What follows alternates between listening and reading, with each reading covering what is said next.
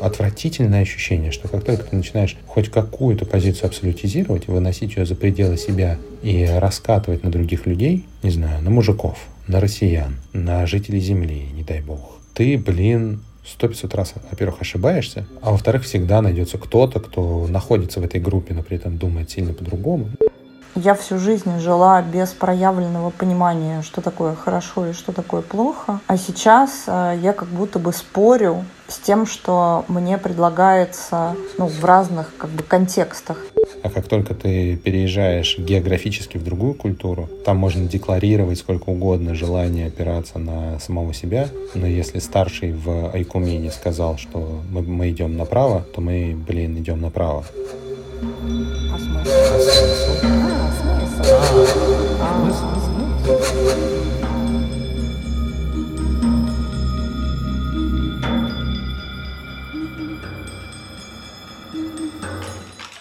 Здравствуйте, дорогие друзья! Сегодня наш подкаст «А смысл?» про нытье. Сегодня мы обсуждаем нытье. Нытье как философское явление. Как это помогает жизни вообще человеков. Нет, ну серьезно, Маша, ну Э, если... Но вообще мы собирались обсуждать мораль. Когда взрослый э, белый гетеросексуальный мужчина вдруг начинает говорить, что ему тяжело и у него что-то все плохо, э, он же это огребает хейта а не поддержки в первую очередь. Знаешь, Тимур, я всегда в наших, по крайней мере, в нашей дружбе старалась э, сделать так, чтобы ты научился запрашивать поддержку. Я всегда это приветствовала.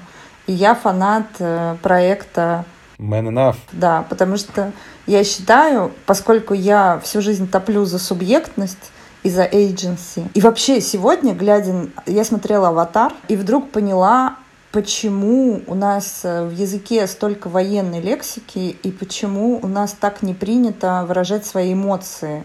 То есть у меня эти два факта как-то срослись в один. Я поняла, что Конечно, если ты находишься в постоянном состоянии небезопасности, ты же не выражаешь эмоции. Ну, потому что это небезопасно, естественно. Чем больше ты выражаешь эмоции, тем больше да, ты уязвим. Да, да. В этом смысле, мне кажется, мне, мне кажется, пре прекрасный язык — это же прекрасное отражение вообще сути истории того или иного народа. Ну, в смысле, когда у эскимосов у них сколько там, 12 или 20 слов для описания качества снега, то неудивительно, что у нас такое количество военной лексики. Как бы, что в жизни у тебя происходит, на то у тебя язык и затачивается. Да, это правда. Вот, и я вдруг сегодня, смотря «Аватар», наконец-то поняла, почему люди вообще ну, плохо в России с э, эмоциональным интеллектом. Ну, а, возможно, не только в России, просто я не знаю э, про другие страны. Вот, потому что все время было небезопасно. Но на самом деле мы сегодня собирались разговаривать про мораль. Что такое мораль, как мы ее понимаем, и что мы об этом думаем. Я буквально сегодня проводил э, сессию для одной частной э, школы в Азии, и э, мы там много говорили про субъектность, про ценности, про... Эта школа хочет стать э, школой самоопределения. Мы проводили сессию и в, в, в рамках одного из блоков. Там, там, в общем, разные капиталы школы планируют накапливать для э, своих учеников. И один из них психологический. И там как бы как раз и расположен домен про самоопределение ну, потому что это психологическая категория. И там было накидано какое-то бесконечное количество стикеров про за, за предыдущие, в общем, итерации. Типа, что классного в психологическом домене было бы хорошо, чтобы дети умели, когда выпускаются из школы, и в том числе там совершать выбор, самоопределяться, бла-бла-бла. И я предложил, э, в общем, устроил, устроил голосование среди учителей, ну вообще среди всей команды, которая проектирует школу. И что ты думаешь? Что попало в топчик? Правильно. Умение тактичное, тактично удерживать свою собственную позицию, э, отстаивать свои границы, что-то там про уважение слышать старших. И третье, я не помню, сейчас, сейчас я поищу и постараюсь воспроизвести. Но, в общем, вот это вот ваше самоопределение э, мерно отправилось лесом э, куда-то там на пятую строчку, что ли. И это было очень забавно. То есть нужно быть удобным. Блин, нужно, э, нужно не столько быть, ну, ну да, в тех культурах, в которых нужно быть удобным, нужно быть удобным, а в тех культурах, в которых э, нужно быть, э, проявлять собственную самость, нужно проявлять собственную самость. Я, знаешь, это, это, это я к тому, что когда мы говорим про самоопределение или там личностный выбор или вообще любое проявление индивидуальности, опору на себя, я понимаю, что это все корнями уходит в западноевропейскую культуру. Ну, как бы это у нас или у вас или там, там хорошо. А как только ты переезжаешь географически в другую культуру, там можно декларировать сколько угодно желание опираться на самого себя, но если старший в Айкумене сказал, что мы, мы идем направо, то мы, блин, идем направо. Да, есть такое дело. Ну и вообще любопытно, я, например, э, много думала о том, что вот люди используют, например, слово «правильно» или слово «хорошо» или «плохо». И думала, как э, а если я не согласна с тем, что для меня это правильно, и правильно относительно чего. И мне очень хотелось порассуждать о категориях морали, о том, что это такое, и почему и как э, мы что-то называем хорошим, что-то плохим и что-то правильным. Угу. Как ты вообще относишься к этим терминам? Про правильно, хорошо и плохо. Насколько ты ими вообще оперируешь и насколько для тебя это осознанно, когда ты это произносишь, что ты под этим подразумеваешь? А, слушай, а, я экономист. Я это зайду издалека. Я заканчивал а, экономический факультет Российского университета дружбы народов, а это означает, что у меня рамочка все равно экономическая, ну, базовая, через которую я смотрю. У этого свои плюсы, плюсы минусы, но э, есть как бы позитивная экономика, есть нормативная экономика. Позитивная экономика это про то, э, как есть сейчас, и вот мы как бы смотрим на текущую ситуацию и как бы оцениваем ее, э, то есть это аналитика текущего. А нормативная экономика — это про то, как вообще должно быть, как должно быть чтобы было хорошо, как должно быть, чтобы было правильно, как должно... Ну, то есть это в, в отрыве от текущей ситуации мы строим некоторую теоретическую базу того, что мы считаем верным. Э, безотносительно того, верным в каких координатах, но как бы вот в неких заданных координатах верно. И я понимаю, что э, там, до определенного момента в жизни я жил э, в, в таком вот те, в теоретическом поле, а как правильно, а как хорошо, а как лучше всего, а вот что в этой ситуации наиболее верно сделать, а что значит верно.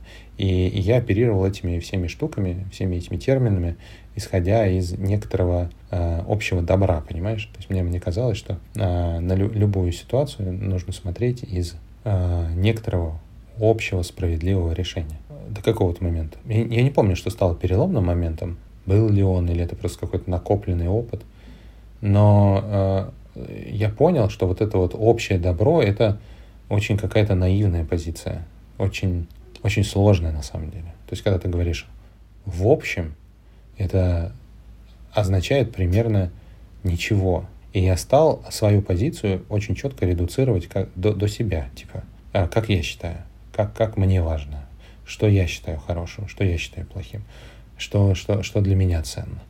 Потому что а, как только я это землю в самого себя, в Тимура, то я могу это аргументировать. Типа, я так считаю, потому что для меня это хорошо, потому что я исхожу из вот этого, я вот так вот приоритизирую, я вот это вот считаю верным, это вот считаю неверным, потому что... А иногда не потому что, а потому что я просто так чувствую. А может быть, потому что меня так воспитали. Ну, в смысле. У меня есть какая-то моя собственная аргументация, и я вообще насрал на то, кому она подходит или нет, в том смысле, что она просто моя. Но я же для себя это решаю. И так стало легче в этот момент. Без, потому что как только э, я, я прям помню, отвратительное ощущение, что как только ты начинаешь хоть какую-то позицию абсолютизировать, выносить ее за пределы себя и раскатывать на других людей, не знаю, на мужиков, на россиян, на жителей Земли, не дай бог, там, не знаю, людей, которые исповедуют какую-то веру. На, на, по любому признаку ты можешь обвинять людей, себя включая в эту группу.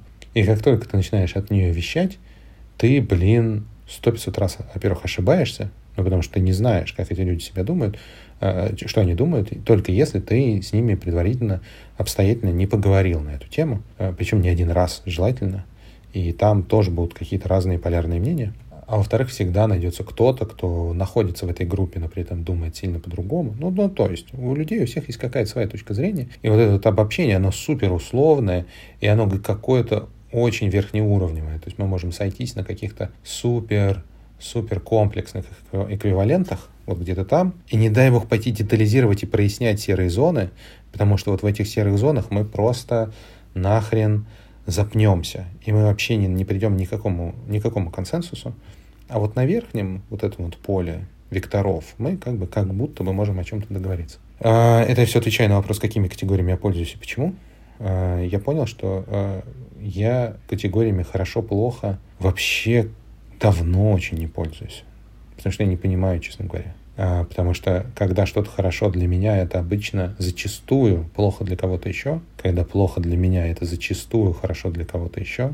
Когда это хорошо для какой-то группы, это гарантированно плохо для какой-то другой. И это вс... вот эта вот категоризация, категори... не категоризация, а вот это вот а, распределение по шкале от хорошо до плохо или наоборот – оно все находится, оно все возможно в, внутри некоторой философской парадигмы, некоторой, некоторой системы ценностей.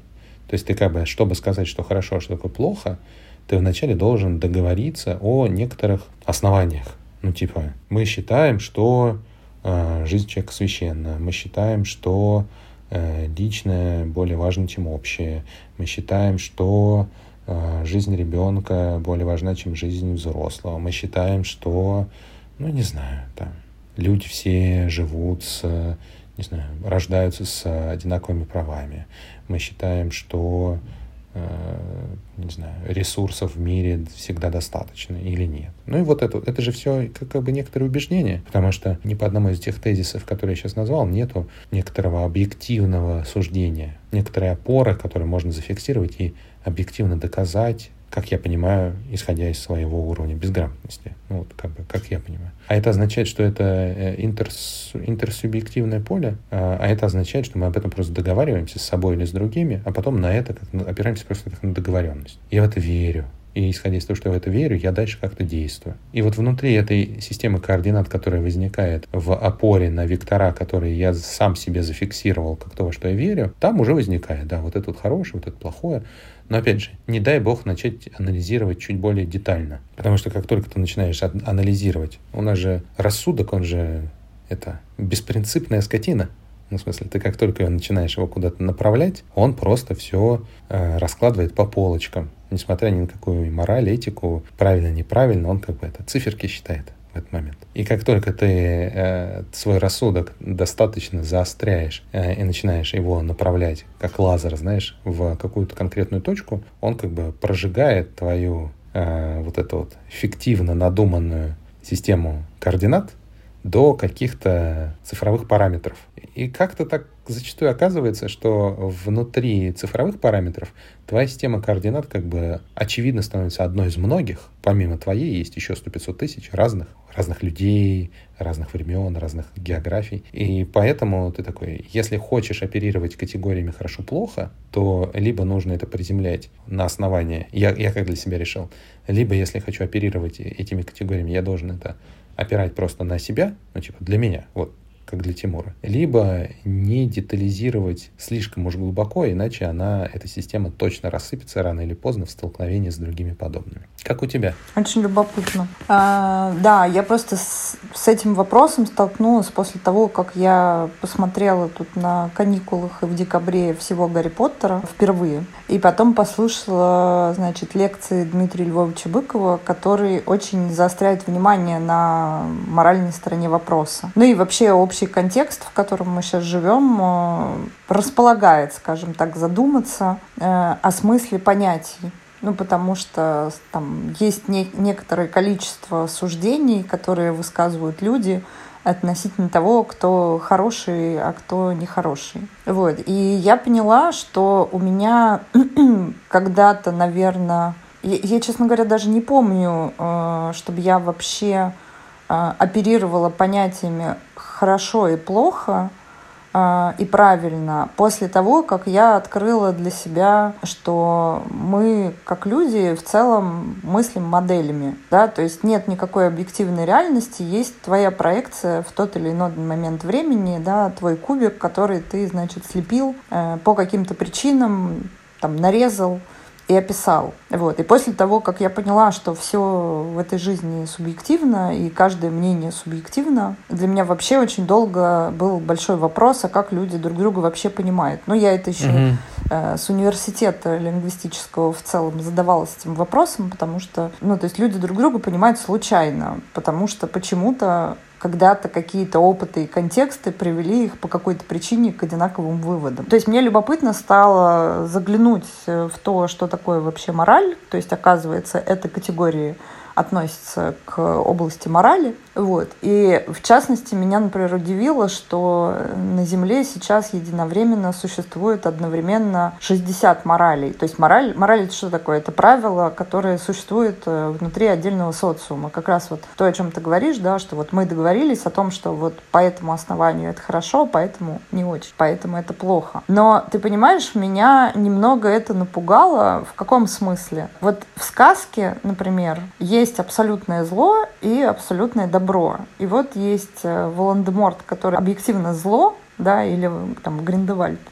Вот. И вот все с ним, значит, борются, и есть два там лагеря. Ну, может быть, этих лагерей больше, да, но объективно выделяется добро и зло. И добро — это хорошо, а зло — это плохо. А если мы смотрим в реальную человеческую жизнь, да, и когда люди произносят, ну вот сейчас, например, э, вышел там последний выпуск Дудя, да, и э, начинается обсуждение с категоризацией вот это вот, и каждый защищает свою какую-то позицию. А если вот смотреть, например, э, фильм «Аватар», который, э, как я сегодня поняла, в целом построен на идее, что все мы экосистема, да, и все мы связаны mm-hmm. друг с другом. Просто мы об этом забываем и не помним, и вот начинаем производить какие-то разделения. Вот. И меня это все возвращает к вопросу а, о том, а есть ли вообще а, универсальное добро и зло, да, универсальные те самые ценности, э, с которыми там какое-то количество людей согласно.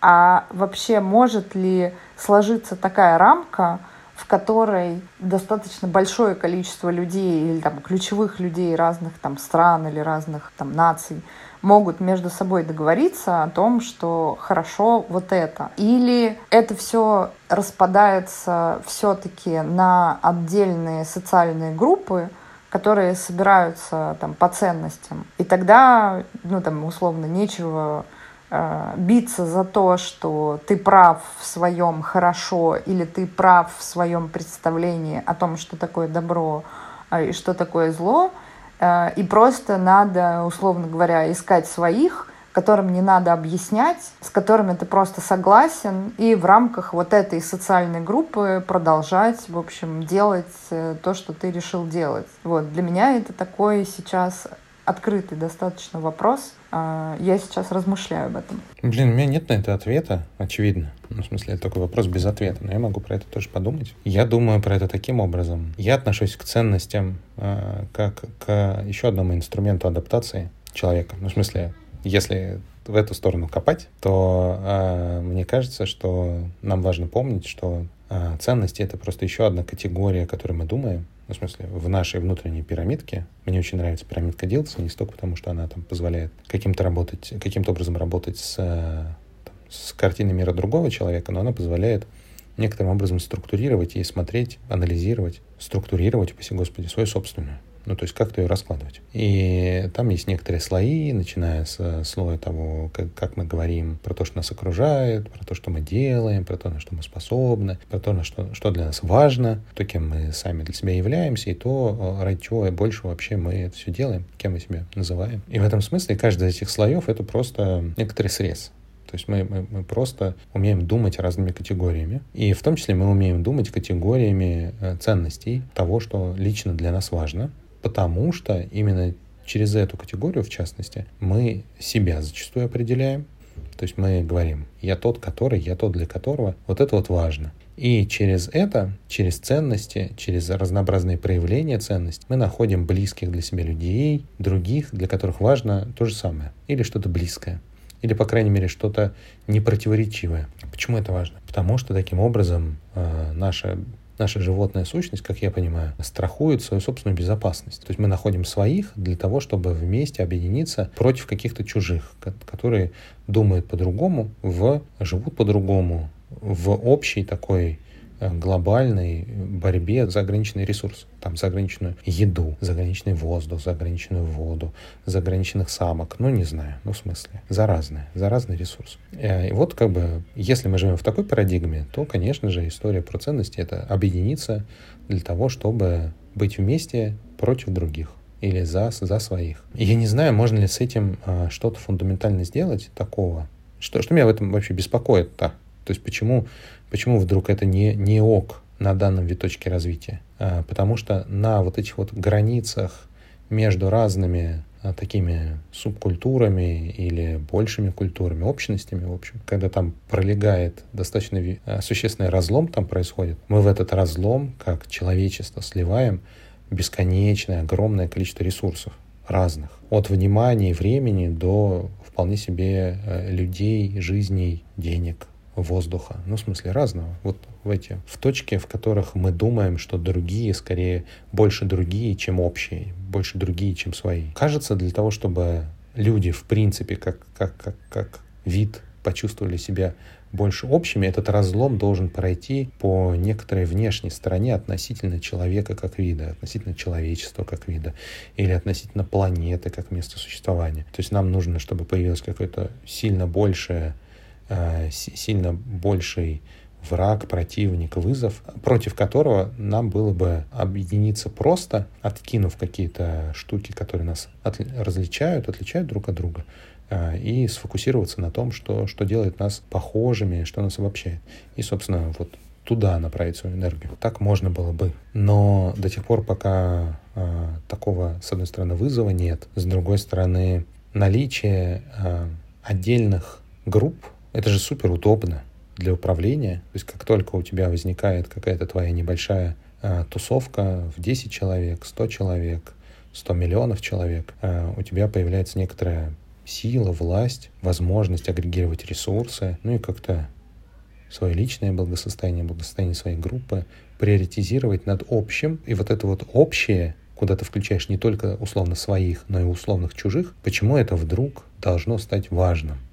То есть в какой момент человек или человечество вообще готово про это задуматься. Мне кажется, в тот момент, когда твоя собственная безопасность, на каком бы уровне она ни находилась, и там безопасность твоей группы, которую ты считаешь непосредственно своей, достаточно перекрыта для того, чтобы позволить себе размышлять о чем-то большем. То есть впускать свой фокус, свой фокус внимания не только выживание, но и что-то большее. Это же происходит ровно так. То есть в тот момент, когда ты перекрываешь собственное выживание на ближайшем горизонте, твой горизонт увеличивается. Как только ты перекрываешь в принципе свое свое, свое выживание, твой горизонт интересов расширяется. А, мне кажется, вот в том, что мы обсуждаем, работает ровно то же правило. А я как раз подумала про противоположную ситуацию, когда сказал, ты спросил вот про эту точку перелома, я как раз подумала, что а может быть, наоборот, должна произойти такая вот опасность, которая заставит условно объединиться тех, кто э, считали, считали, ну, в общем, чужих, условно, условных чужих. Но, но с другой стороны, если так вот посмотреть на то, что сейчас происходит в мире, угу. ну, в целом экологическая катастрофа, она же как бы существует. Вот. Другое дело, что не все э, разделяют эту точку зрения, и не все в это верят. И тогда это должна быть какая-то более очевидная угроза более очевидная для, ну, опасность для всех этих групп. Я, я же фанат поп-культуры, ты же это прекрасно знаешь. И вот есть два, мне кажется, супер ярких примера. Один более идеалистичный при всей своей темноте, и второй намного более темный при всей своей поппуре, в общем, вот этой вот обертки. Это Watchmen и Don't Look Up. Uh, Don't Look Up показывает ситуацию, в которой а, внешняя угроза очевидна настолько, что в нее можно просто тыкнуть пальцем, не просто на экране, а уже в небе болтается. И несмотря на это, люди все равно умудряются решать свои личные задачи, а не как бы очевидные задачи выживания человечества. Хотя это, конечно, работает на общность.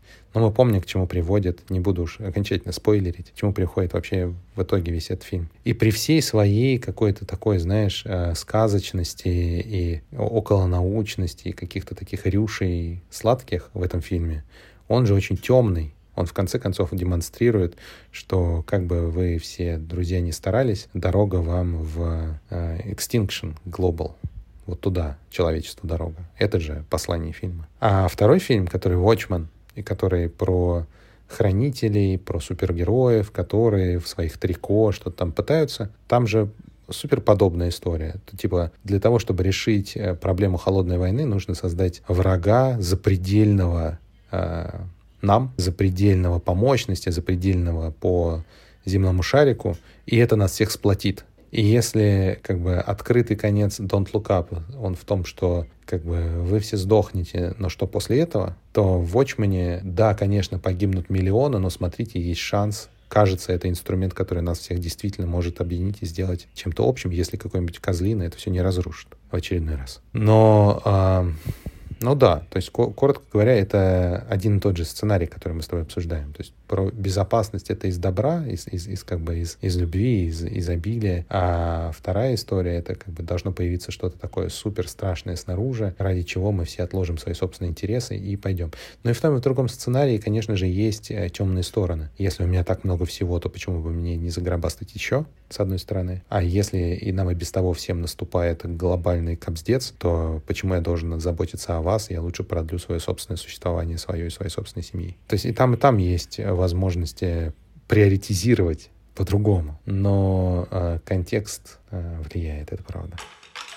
Я понимаю, что я начала задумываться об этом, обо всем, потому что как будто бы я всю жизнь жила без проявленного понимания, что такое хорошо и что такое плохо. А сейчас э, я как будто бы спорю с тем, что мне предлагается из разных ну, в разных как бы контекстах. Сейчас у меня есть такое ощущение, что ну, вот та информационная среда, в которой я живу, она как будто бы разбилась э, с точки зрения морали на какое-то количество таких э, микрогрупп и с одной стороны, я занимаю позицию, что я не хочу никого осуждать, да, что я понимаю, что каждый человек, он э, действует исходя из там, своей картины мира, своей зрелости, э, своего понимания происходящего, ну и так далее и тому подобное. И вот из, э, в опоре на все эти факторы он формирует свою картину мира.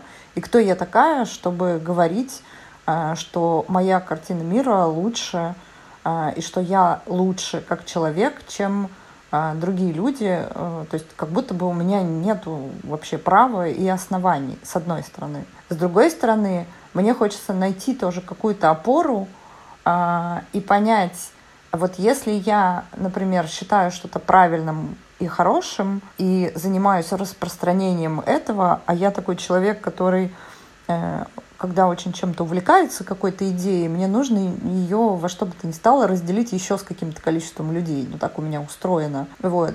То правильно ли? То есть какой, откуда у меня берется это право считать, что вот это хорошо? А, и вот тут я ответа, пожалуй, не нахожу, кроме типа we just decided to мы просто так решили. Вот. А это как будто, ну, возможно, в этом проблема, что э, просто не хватает какой-то, не знаю, там, устойчивости, уверенности в себе, просто на основании, ну, просто вот я, я так считаю, и поэтому. Вот, и, возможно, в этом проблема. А я как будто бы хочу свериться с какими-то шкалами, которые существуют, и почувствовать свою причастность там, а вот это мне подходит, нет, не подходит, а это мне подходит, нет, не подходит. Ну, меня, знаешь, у меня здесь два тезиса как будто бы возникает. То есть, э, мне кажется, вот это вот извечное, я художник, я так вижу, и это имеет отношение к любой картине мира примерно каждого человека. Я живу в картине, в картине мира, в которой смыслов э, универсальных не существует в принципе. Ну, в смысле, э, в принципе, и то, что когда я говорю в принципе, я имею в виду, что если смотреть на субъективное, объективное и интерсубъективное, то в объективном мире смысла нет. Там нету ни смысла как, какого-то, который мне нравится, а нету такой категории, как смысл. У нее есть э, факты, есть события, есть причинно-следственные связи, есть много любопытного, но нет смысла. А человеку, как я понимаю, смысл необходим как воздух для существования, потому что этот смысл обеспечивает энергию, обеспечивает э, целеполагание, обеспечивает ресурс, обеспечивает тучу всего важного, без чего человеку тяжко, ну или вообще невозможно, а в некоторых ситуациях даже и невыживательно. И если из этого исходить, то возникает вопрос, а мы откуда этот смысл генерируем, откуда он берется? Ну, то есть есть же смысл, который, нам, который мы откуда-то снимаем и как бы при, надеваем на себя или надеваем на какие-то части своей деятельности или надеваем на какие-то э, комплексные эквиваленты просто потому что. Ну, потому что так в культуре, потому что так в родительской семье, потому что так принято, потому что, ну и дальше вот это вот набора нарративов разнообразных, которые описывают вот этот вот способ. С этим же связан, как я понимаю, кризис среднего возраста и туча кризисов человеческой жизни, когда вдруг открывается, что те смыслы, которые, на которые ты опирался, к тебе самому не присоединены, то есть к твоей собственной картине мира не, не пришиты, они в нее не встроены, ты в них по-честному не веришь. А то, во что ты веришь, либо в целом не не артикулировано, то есть ты не можешь это назвать, ты что-то такое чувствуешь, назвать не можешь. Либо ты это называешь, и это, черт побери, просто фатально отличается от того, в соответствии с чем по какой-то причине ты до сих пор существовал, жил, верил, типа ближайшие 20, 30, 40, 70, как повезет лет. И отсюда возникает кризис. Если, если здесь мы не согласны, то нам нечего, не о чем продолжать в эту дискуссию. ну, потому что если человек живет в картине мира, в которой есть универсальные ценности, есть универсальные смыслы, их нужно найти, обнаружить и так далее, то это как бы другой, другой способ мышления. Мне супер любопытно было бы про это поговорить. Я просто, ну, я на другое опираюсь. Я, у меня не получается в это поверить. Я бы очень хотел в это поверить. Я бы так хотел, чтобы я поистине искренне верил в то, что смыслы есть. Просто вот они есть. Их надо обнаружить, найти. Но я, блин, не верю. Я, я, я собственным опытом, книгами, коммуникацией, жизнью, чем угодно. В смысле, сталкиваюсь с тем, что смысл — это некоторые конструкции, которые каждый для себя рожает. Э, в муках, кесарево, как-то по-другому, кто-то погибает в процессе, но в общем, ну, в смысле, смыслы как-то вот они рождаются. Персонально, блин. А, и если это так, то, ну, это твой ребенок, ну, в смысле, это не означает, что эти смыслы рождаются с тобой навечно. Это не означает, что ты как бы вот эту картину мира породил и как бы обязан ее отстаивать до конца на чем была да, основана э, идея чести, например, в дворянстве. Вот есть некоторая картина мира, мы ее тут все разделяем, и я как бы собственной жизнью эту картину мира буду отстаивать до конца. Причем ведь есть парадоксальные ситуации, когда я даже уже с ней не согласен. В смысле, я буду отстаивать по формальному признаку, хотя я текущий уже даже не, не поддерживаю, то есть мне нельзя пересмотреть. Там как бы в систему ценностей была заложена предпосылка о как бы фиксации слова и невозможности пересмотреть. Типа, если ты пересмотрел, то как бы все сломалось, и ты тлен, и так нельзя делать. Поэтому пункт один, э, это, прости, пожалуйста, я вот так долго, я сегодня уставший, поэтому я очень долго запрягаю. Но, в общем, пункт один, э, он у меня откликается так, что достаточно так чувствовать, а если недостаточно, то можно подкреплять это чем угодно. Но как бы нет никого другого снаружи, кто скажет тебе, что это правильно, и это даст в пределе то самое сладкое, вот это, знаешь, ощущение внутреннего спокойствия и согласия с собой. Потому что это внутреннее спокойствие и согласие с собой возникает исключительно как как исходя из моего субъективного опыта и каких-то разговоров с умными людьми, только в тот момент, когда ты, в общем, согласился сам. И ты такой, да, это так, я в это верю. И у этого, конечно, э, объяснения могут быть самые разные, э, от иррациональных до вполне себе логически стройных. Но это такое, знаешь, э, я в это верю и не могу иначе, потому что для меня это правда. Вот у меня такая правда жизни. Вот, но она такая. Не значит, что она правда для тебя, но вот для меня она такая. А второй момент по поводу того, чтобы ты сказала, что и так хочется соотнести себя с каким-то сообществом, понять, что я не один такой дурак, что есть еще какие-то другие люди, которые также. И обязательно, чтобы был какой-то текст, желательно несколько тысяч лет, чтобы ему было, который бы поддерживал мою картину мира. Так, чтобы это как бы совсем уж точно было еще веками проверено. Это же тоже совершенно как будто бы нормально и понятно. Хочется же... Мы, мы же ищем своих, и мы так радуемся, когда этих своих находим. А еще так офигенно, когда эти свои не только здесь сейчас, но они жили, умирали, и вообще нас вон эй-эй сколько. Это очень, очень понятное желание. Я так чувствую себя регулярно. Я прям cheers to that. Ну, в общем, я, наверное, готова даже резюмировать. Я с тобой согласна. Ну, у меня там есть какие-то нюансы, но они сейчас не существенны. Я подумала вот о чем, что категория морали, она никуда не девается. Она есть, но исходя из того, что мы с тобой обсудили, Э, я примерно разделяю как бы твою позицию про то, что мне никто не может сказать. Ну, я тоже не соотношусь по факту там ни с религией, ни с э, субкультурой какой-то. То есть э, я всегда опираюсь на собственное представление о том, что правильно, неправильно, хорошо, нехорошо. А, плюс я даю себе труд обосновывать это в момент возникновения какой-то коммуникационной ситуации, да, когда это там мой ребенок, которого я ращу, мои друзья, с которыми я э, дружу, там мы что-то делаем вместе, или моя работа, когда есть коллеги, и я объясняю, почему нужно сделать так и так, да, я э, стараюсь аргументировать почему вот это оптимальное решение, да, чтобы его там разделили со мной. Э, или просто беру на себя ответственность, потому что там я старше, и ну, там, по какой-то причине на мне больше ответственности. Так вот, эта категория морали, она в целом присутствует.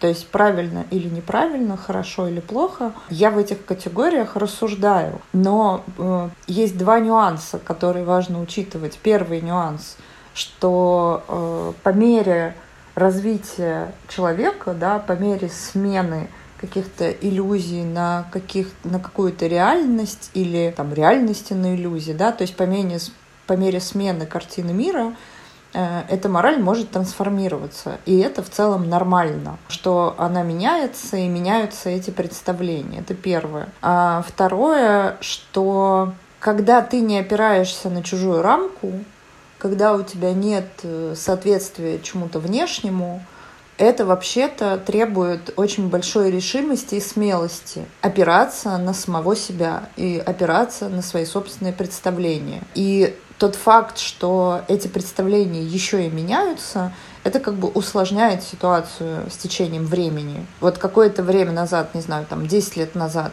ну хорошо, ладно, 15, наверное, лет назад, я думала одним образом, и меня окружали одни люди, и мы с ними делали одни вещи – а там спустя 15 лет у меня поменялись представления, и опять же, они не в секунду поменялись, они как-то трансформировались. И я такая оглядываюсь и понимаю, что вот с этими людьми я уже э, не согласна, и я с ними не могу продолжать там какую-то общность, э, потому что я ну, категорически вот, ну, расхожусь с ними, да, в каких-то представлениях о том, что такое хорошо. Ну, особенно явно, наверное, э, первое, что сейчас приходит в голову, это вот по категории там эзотерики разные, да, то есть когда-то для меня были допустимыми что-то такое, значит, э, что невозможно объяснить наукой, а сейчас для меня это в категории, ну, такое мистически, ну, то есть я скептически к этому отношусь, к, ко всякой мистике. И это значит, что общность такими людьми я сейчас для себя считаю там неприемлемой. Вот. И, во-первых, это нужно уметь признавать, что у тебя действительно сменилось представление о том, что такое хорошо и что такое плохо. Совершенно нормально не разделять это представление с какими-то другими людьми, которые с тобой есть рядом, э, и не нужно этого бояться, и не нужно там из-за этого считать себя изгоем, да, а в этот момент нужно понимать, что у тебя произошла там определенная трансформация, которую ты, например, не заметил, да, и тогда ты идешь, и как бы, если ты нуждаешься в другом окружении, да, и тебе нужно это другое окружение, то есть сменить вот это ощущение я какой-то ненормальный изгой, который вообще не соответствует каким-то там правилам, да, на э, вектор движения по поиску этих самых э, новых единомышленников, если у тебя вот эти представления хорошо и плохо сменились. И это тоже нормально. Опять же, там, окидывая взглядом там, последние 20 лет своей жизни, э, ну, там, у меня три было таких трансформаций, там, без подробностей, да, я понимаю, что... И в целом я не могу сказать, что моя жизнь стала хуже, она стала лучше. Ну, я так это субъективно оцениваю. Вот. И как будто бы мой вопрос и сомнения про эту категорию, про категорию морали, они упираются в какое-то количество навыков э, или качеств, которые важно держать в фокусе при вот таких изменениях и трансформации. То есть важно понимать, что поменялось и что тебе важно. Важно понимать, что может быть по-другому, и ты можешь себе собрать новое там, окружение, дела, и так далее, исходя из нового представления о том, что такое хорошо, что такое плохо. И важно иметь смелость и решимость э, вообще заявлять об этом хотя бы для себя. Э, не то, что там биться за это там с кем-то еще, а у тебя, в принципе, есть это право определять, что хорошо, плохо, правильно и так далее, вот, и реализовывать его в жизни. Мне кажется, э, знаешь, ключевая предпосылка для того, чтобы это стало возможным, это вот это вот базовое какое-то принятие, признание того, что э, моя картина мира, чужая картина мира имеют равное право на существование. Их много, и ни одна не описывает комплексно, просто это э, часть меня. Вот у меня есть э, рука, нога, язык э, физический буквально, и тот, которым я говорю, а еще есть моя картина мира, но она какая-то, пункт раз, и у другого человека может быть другая. И второе — это уважение, уважительное отношение к своей и к чужой картине мира, проявляющееся разным способом, коммуникативным, эмоциональным,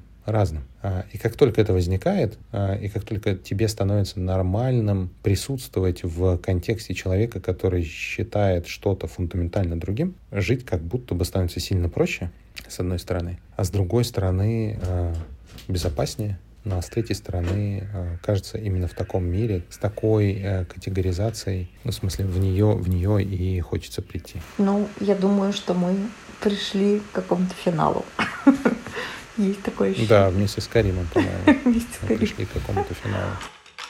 Дорогие слушатели, как вам вообще эта тема? Если у вас есть что сказать об этом, напишите нам, пожалуйста, в комментариях, что вы думаете про мораль, про хорошо и плохо, про правильно и неправильно, и вообще про все наши вот эти сложные рассуждения. Про Быкова обязательно, может быть, про Гарри Поттера, а еще про те 100-500... Добро и зло. Про, про добро и зло и те 115 э, талмудов э, разнообразных творений за историю человечества, в которых эта тема наверняка раскрыта, и там, где есть правильные ответы, о которых мы с Машей, конечно же, ничего не представляем, мы с радостью на них тоже посмотрим. Немножечко скептицизма. Все, спасибо всем. Спасибо, друзья. И с первым нас выпуском в 2023 году он как бы не мог быть проще, чем про добро и зло, конечно же. Yeah.